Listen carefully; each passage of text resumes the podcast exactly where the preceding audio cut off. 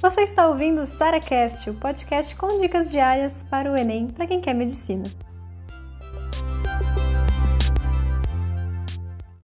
Para você que já fez todas ou quase todas as provas antigas do Enem, aqui em 2020, pensando no Enem 2021, vale a pena a gente fazer de novo tudo isso?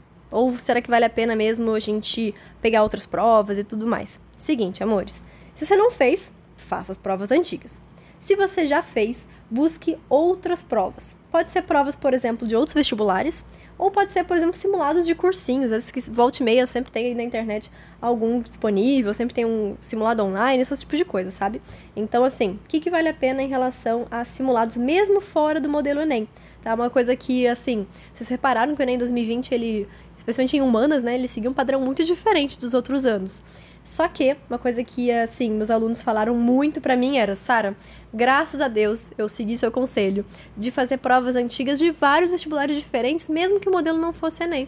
Então, por exemplo, coisas se repetem entre os vestibulares. Então, mesmo se não fosse, ah, esse tema aqui é um tema que quase nunca cai no Enem, e despencou esse ano, entendeu? Então, assim, vocês precisam correr atrás de outras provas além do Enem. Se você já fez todas elas, ainda mais nesse sentido. Se você ainda não fez, faça as provas antigas do Enem. É uma das coisas, primeiras coisas que eu quero que você faça, que você conheça bem a prova, que você conheça bem as questões, e depois a gente vai sempre ir além.